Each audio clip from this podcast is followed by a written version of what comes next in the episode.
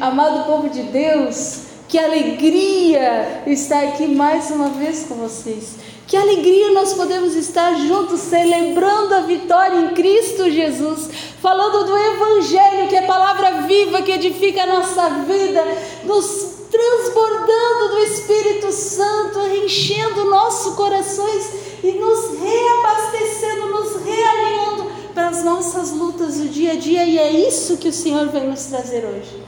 Se vocês pudessem adentrar espiritualmente e aprofundar em cada coisa que já aconteceu aqui, eu não precisava nem pregar, na verdade, porque o Senhor já fez muita coisa. Nesse primeiro instante em que vocês rezavam o terço e o Senhor mostrava as crianças rezando, que coisa mais linda, que pureza de coração a oração de uma criança.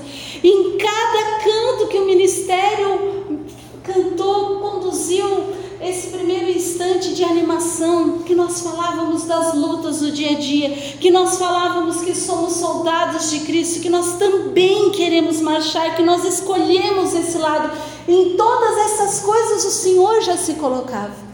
E muitas vezes, sabe, os soldados que saem em batalha, como a irmã ministrava, eles andam por lugares inóspitos, eles vão por lugares de pedra, por lagos com animais selvagens com um bicho peçonhento, e eles são feridos, e eles caem, eles se machucam, e eles se cansam, porque soldado que volta, que vai para a batalha, ele está sujeito a tudo, a tudo. E aí o Senhor, nós dizíamos, nós abrimos as portas do nosso coração, e Ele com a sua destra poderosa nos levanta do chão. E tudo que a gente precisa é desse vento impetuoso que nos fortalece, que torna forte o que é fraco. E é isso que nós precisamos tomar a consciência de usar esses instrumentos que Deus nos dá de uma forma coerente, com consistência, para nos alimentar não mais de leite, mas de alimento sólido espiritual e nos tornarmos o exército que Deus quer que nós sejamos. Só isso. Era só a condução de início, eu nem falei da palavra ainda. Mas o Senhor já ministrava no nosso coração. Todas as coisas que acontecem dentro de um grupo de oração já são moveres do Espírito Santo e a gente precisa abrir os nossos ouvidos, os nossos lábios, o nosso espírito para perceber todas as coisas, porque Deus age nos detalhes. Deus age nas pequenas coisas. O nosso Deus é um Deus que vai no mínimo. Eu não sei quem é o soldado cansado aqui, nesse momento que precisava ser erguido, que estava assim com o joelho ralado, com os pés doloridos, mas o Senhor hoje disse que vem te erguer, Ele disse através da música: Eu vim te erguer com a minha destra poderosa. E não tem impossível para Deus, não há impossível para o Senhor, amém? Amém. amém. Tendo dito tudo isso, vamos para cá, não, tô brincando, vamos rezar. Eu quero que você, quero convidar você a abrir a sua palavra no livro de Macabeus. São dois livros de Macabeus. Nós vamos para o primeiro Macabeus, capítulo 3. Ele é no Antigo Testamento, ele é um pouco antes de Salmos. Quem tem Ave Maria que pode dizer a página, que a minha é um pouquinho diferente. 560? Isso? Então tá bom, gente. Quem tem Ave Maria, então, 560. Primeiro Macabeus, capítulo 3, e a gente vai começar lá do versículo 10.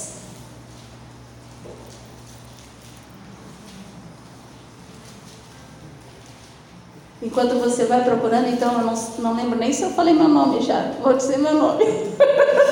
eu me chamo Ana Graziella, tenho 46 anos, eu sou de Balneário Pissarras, moro em Balneário Pissarras, sou do grupo de oração Caminhando com Maria, estou em renovação já há cerca de 7, 8 anos, caminhando firme no Senhor.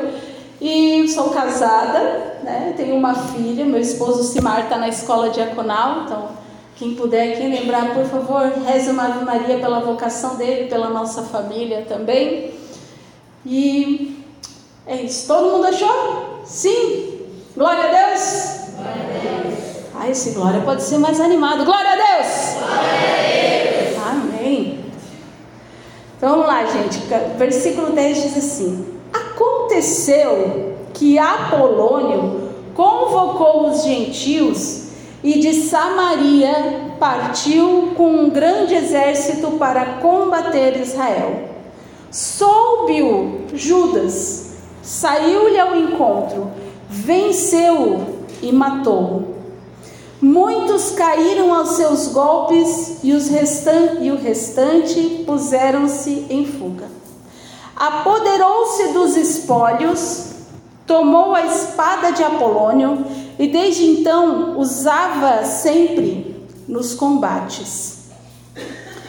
Seron, general do exército sírio, veio a saber que Judas cercara-se de soldados fiéis convocados e que ele os levara ao combate.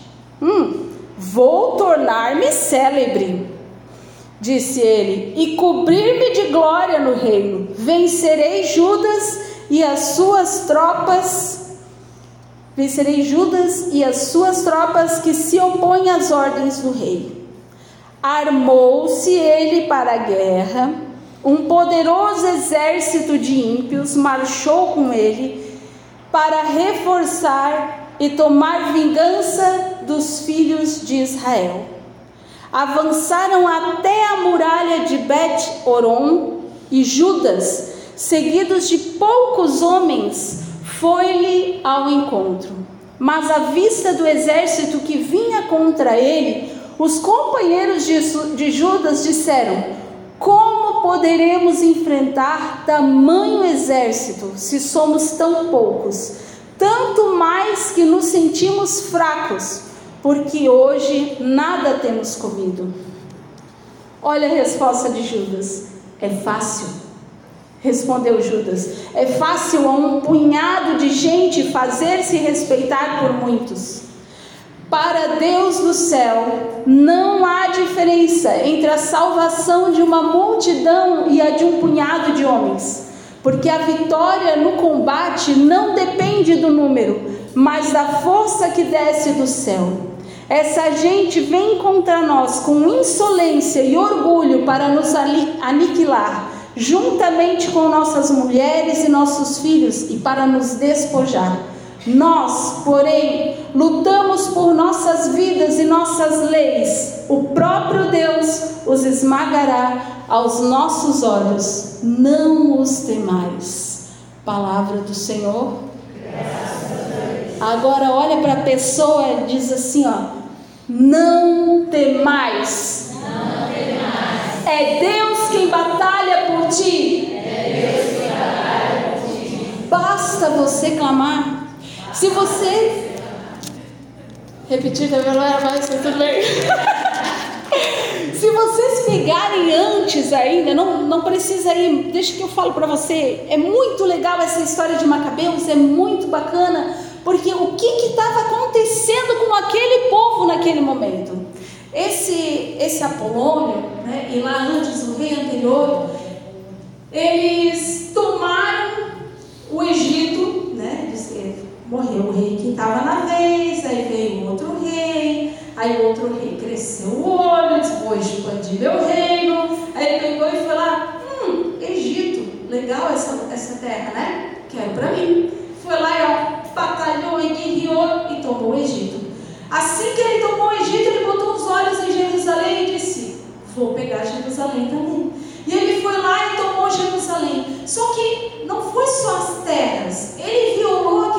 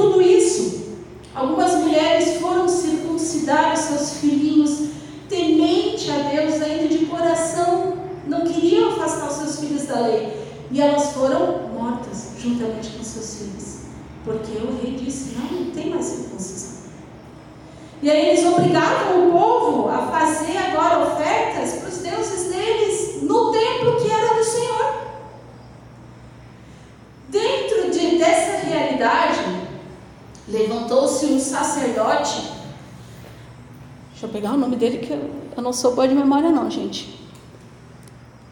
Levantou-se Matatias. Nome bonito, né? Quem tiver um filho, fica a dica: Matatias. Matatias, sacerdote, e ele era o pai de Judas. E ele disse: Não, que é isso? Nós não vamos nos dobrar, nós vamos ser fiel ao nosso Deus. E Matatias, quando ele vai, ele está prestes a morrer, ele, ele começa a fazer um discurso dizendo assim, encorajando o povo que mesmo que ele não esteja junto, que o povo prossiga honrando a Deus e lutando por aquilo que é a verdade, lutando pelo, pelo, pelas leis, pela promessa que Deus lhes deu, por tudo aquilo que o Senhor tinha lhes dado por herança. E ele vai dizer assim, ó: "Recordai-vos dos feitos dos vossos antepassados, que realizaram nas épocas em que viveram e mereciam grande glória e nome eterno." Não foi na prova que Abraão permaneceu fiel? José observou os mandamentos da sua desgraça e veio a ser o senhor do Egito. Finéias, por ter sido inflamado de zelo, recebeu a promessa de um sacerdócio perpétuo. Josué, cumprindo a palavra de Deus, veio a ser juiz em Israel. E assim ele vai enumerando, e ele fala de Daniel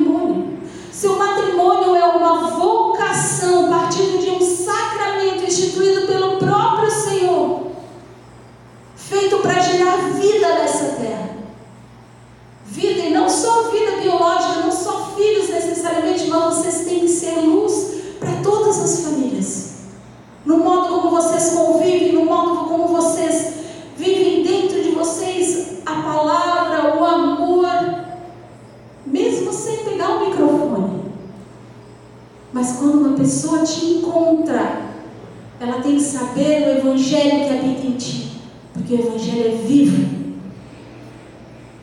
Palavra não deve ser na nossa casa um enfeite. Palavra não é para ficar lá pegando poeira no Salmo 90, né? Salmo 23, o Senhor é meu pastor nada me faltará. Tem que tirar as camadas de pó assim para poder ler o que está lá dobrado, esquecido. Não, a palavra é para ser manuseada, sublinhada, escrevida. Escrevida é bom, né? Meu português é uma delícia. Mas assim, gente, tem que ter intimidade. Eu não vou lembrar qual é o santo que disse, mas até no, no nosso cerco de Jericó que nós tivemos agora, o padre falava assim que a palavra deve receber a mesma reverência que o Santíssimo Sacramento. A mesma reverência. Porque a palavra é viva. Muito antes de nós termos Jesus na Eucaristia, a palavra já era o sustento do povo de Deus. Então não é para nossa Bíblia estar jogada na gaveta e ser tirada só na quinta-feira. Ai, ai, ai. É para a gente ler. Dois minutos todo dia. Para tempo para mandar mensagem no zap, todo mundo tem, né? Ué. E eu puxo minha orelha também. Também, se eu deixar, eu fico olhando. Então, meu amado e minha amada, o Senhor quer te fazer corporação, quer te fazer exército, quer te treinar, quer te instruir, quer te fazer caminhar junto dele. Mas toda corporação, ela obedece àquele que comanda e àquele que lidera. Se um membro da corporação, no meio da guerra, decidir fazer uma coisa da própria cabeça, ele põe em risco a corporação inteira.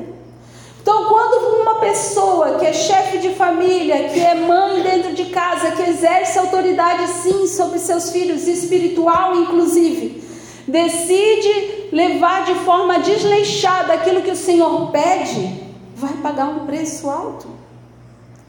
Porque o céu é dos violentos, o céu não é dos moles. Jesus não diz, não, fica tranquilo. Ele diz, o céu é dos violentos. Qual é a violência que a gente precisa praticar para ir para o céu? É uma frase meio complicada, né? dizer assim, o céu é dos violentos. Como assim? É uma violência, uma violência contra nós. Contra nós mesmos. Por quê? Se for pela nossa vontade, se for pela nossa carne, a gente não faz. A gente vai dizendo, depois eu rezo, depois eu leio. Ah, depois que eu chegar, depois que eu terminar de lavar a louça, né? Aí lavei a louça, ah, tem que estender a roupa. Depois que eu estender a roupa, tem que deixar o café para amanhã tirar a carne para descongelar, para deixar não sei e vai empurrando. E o Senhor não tem prioridade nenhuma na nossa vida. E aí as lutas vêm e a gente não está preparado. E aí a gente se machuca mais. Não é que o Senhor não vem em nosso auxílio. Quando a gente se lembra, quando a água às vezes tem que estar tá batendo aqui, assim para a gente se dar conta: Senhor, me ajuda! Porque eu já não consigo respirar. Mas quanto mais, quantas vezes você vai estar, quantas coisas tem que acontecer na tua vida para que quando chegar a hora da prova, porque é sempre na prova. A gente só sabe o gosto da comida quando a gente prova. Se até os anjos foram provados, por que você não seria? Se até o Senhor foi tentado, por que você não seria? Então, na prova, você precisa estar pronto. das coisas vão acontecer na tua vida e você não sabe. Mas já existem momentos certos em que a graça do Senhor vai agir sobre ti. A prova tem duas, duas questões. Ou ela vem para saber se você está pronto, ou para te tornar pronto. E aí, para tornar pronto, quando a gente não está pronto, dói um pouquinho, né? Aparar as arestas, tirar as rebarbas. Quando nós lutamos, contra quem Existem três inimigos da nossa alma. Três. O mundo. Sim? Quantas coisas o mundo te oferece? Quantas coisas o mundo oferece para a tua família? São músicas, muitas vezes revestidas de um ritmo muito legal, mas que a letra não leva a lugar nenhum são novelas, são programas, são redes sociais, são as pessoas que você convive, são milhares de situações, de oportunidades e ocasião de pecado que se são, te são oferecidas todos os dias. Sim, o mundo é um inimigo. É um inimigo que vai investir contra os valores da tua casa, é um inimigo que vai vir com força. Se você for mole, ele te pega se você não tiver fortalecido, se você não tem base, se você não estuda a palavra, se você não estuda o catecismo, qualquer argumento te leva porque você não tem base. E não pode ser assim. Segundo inimigo, o demônio. Sim, ele existe. E qualquer pessoa que diga para você que não existe, não está mancomunado com ele. Ele existe. Ele é forte, ele é mais inteligente que você. Mas eu vou te dizer uma coisa: o inimigo, ele é, o demônio, ele é inimigo nosso e não de Deus. Que ele, perto de Deus, não é nada. Não é nada. Está amarrado, ele já está condenado, ele já está vencido. E é isso que você precisa entender: que você não está lutando para conquistar a vitória sobre o mal. A vitória sobre o mal já foi conquistada por Jesus lá na cruz e você só precisa tomar posse dessa vitória e agir como vitorioso. Agora, para mim, o inimigo mais difícil é o terceiro. Sou eu mesmo. Porque muitas vezes eu não quero olhar para o lado ruim que eu tenho. Eu não quero reconhecer os meus orgulhos, as minhas vaidades, os meus defeitos, os meus vícios. E esse é o inimigo mais complicado. Nós lutamos contra a nossa própria carne, por isso o céu é dos violentos. São Paulo dizia isso numa carta, eu acho, eu acho que é Filipenses, Filipenses capítulo 3, se eu não me engano, que ele vai dizer assim que eu faço, não faço o bem que eu quero e faço o mal que eu não quero. Eu luto contra mim mesmo. Na minha cabeça, e, me diz aqui que não é assim, isso, isso acontece muito comigo. Vamos dizer assim, eu e meu marido estamos, deu uma discutida lá, alguma coisa que do dia a dia que surgiu, que apareceu, e eu na minha cabeça penso assim, não, eu vou conversar com ele civilizadamente, né? vou chegar lá bem legal, assim, a gente vai conversar, vamos colocar as coisas nos eixos, vai ser uma conversa pacífica, dois adultos, imagina, né? Só que quando eu chego na frente dele, o sangue já ferveu até aqui assim,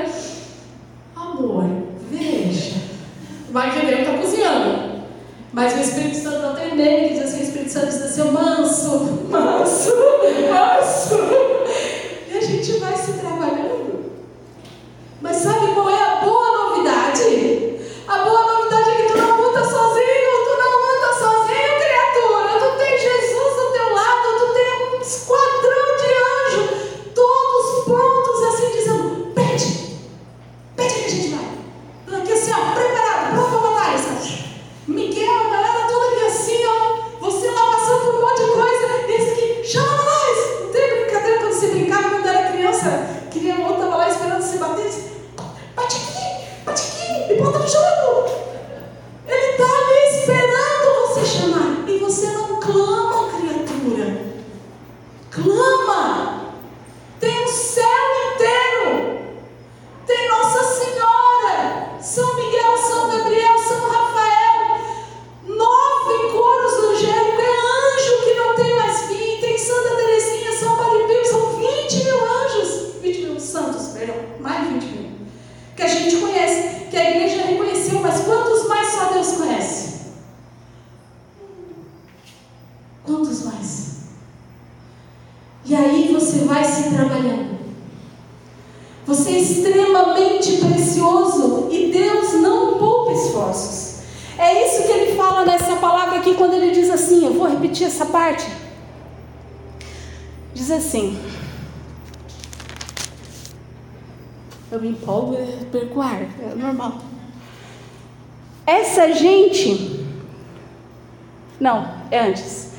É fácil para um punhado de gente fazer-se respeitar por muitos. É. Quando tem assim aquele exército enorme, aquelas pessoas que têm poder, e quantas pessoas você conhece que têm poder de dinheiro, que tem poder, tem prestígio, tem nome e vem querendo se impor? É muito fácil se impor, ganhar o respeito de muitos.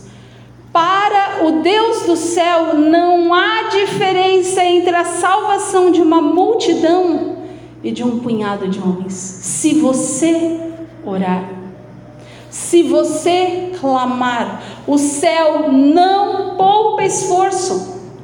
O céu não é você, o céu não é homem que você diz assim: "Ah, eu não, se ele fizer isso de novo, me chamar para ajudar, eu não vou porque ele nem me agradeceu".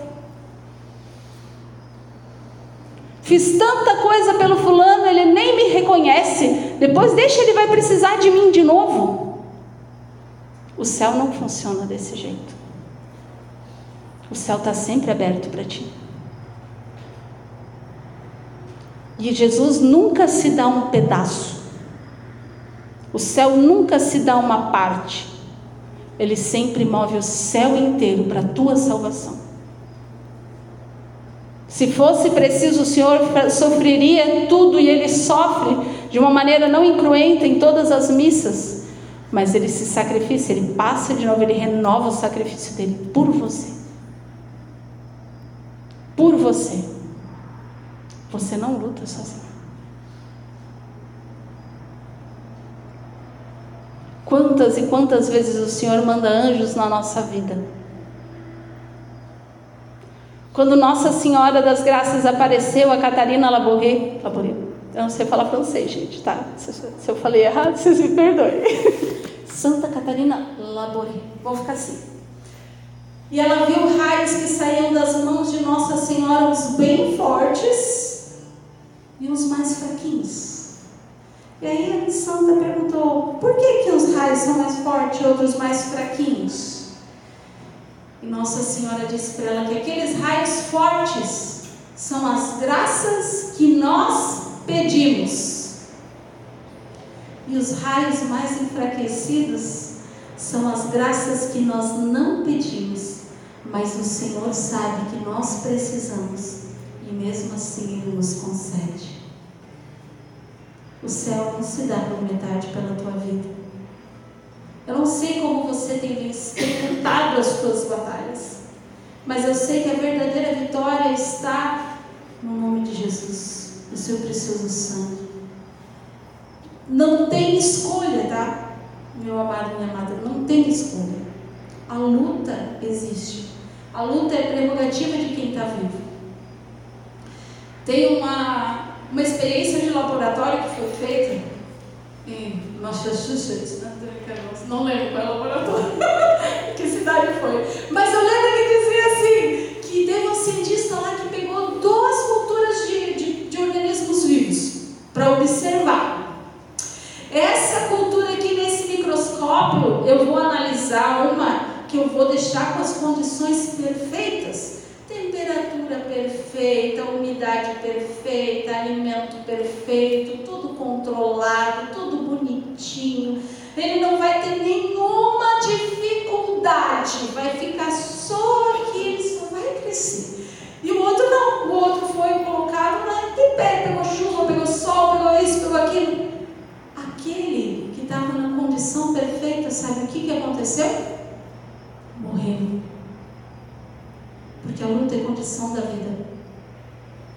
A luta nos faz crescer, a luta nos faz amadurecer, a luta nos dá envergadura espiritual, nos dá estratégia, nos dá sabedoria. É através da luta que nós vamos aprender. Quanto mais eu me preparar para a batalha, quanto mais eu aprofundar na palavra, quanto mais eu me revestir do Espírito Santo,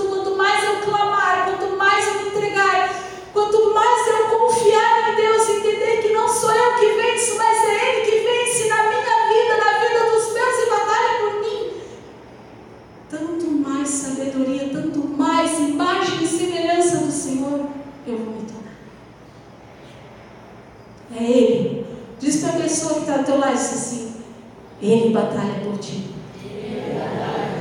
Mas tu tem que clamar. Agora diz assim, ó, bem pertinho do ouvido, deixa de ser jaguara. Amém?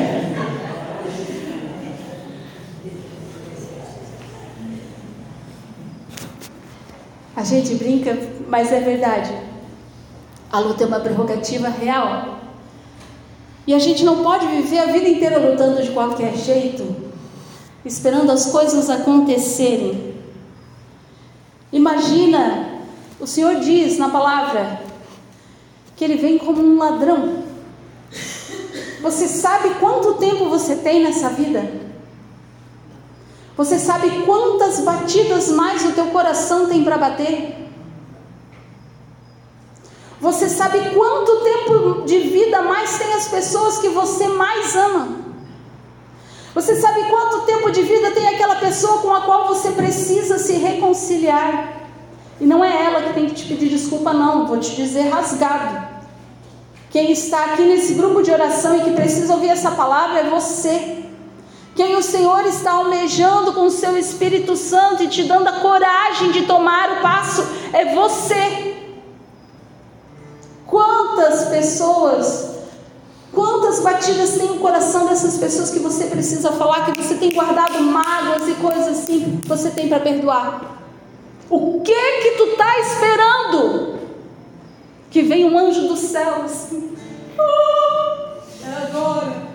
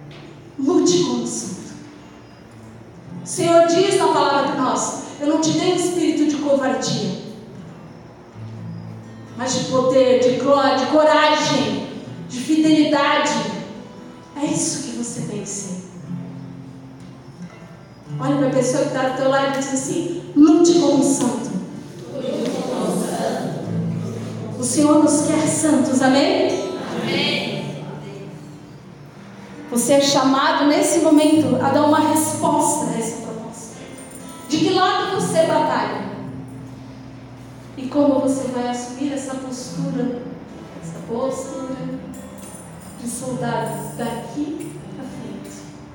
Quem é você no exército? Quem é você como autoridade sobre a tua casa? Como cristão, como católico, como filho de Nossa Senhora, como alguém que comunga na Santa Missa e leva para casa dentro do seu coração o Senhor As suas atitudes refletem a Eucaristia que você comunga. Como você tem lutado? Como você tem agido ante as suas batalhas? Soldado mole não vence guerra. Mas isso não é para te deixar assustado, não. É para te dar coragem.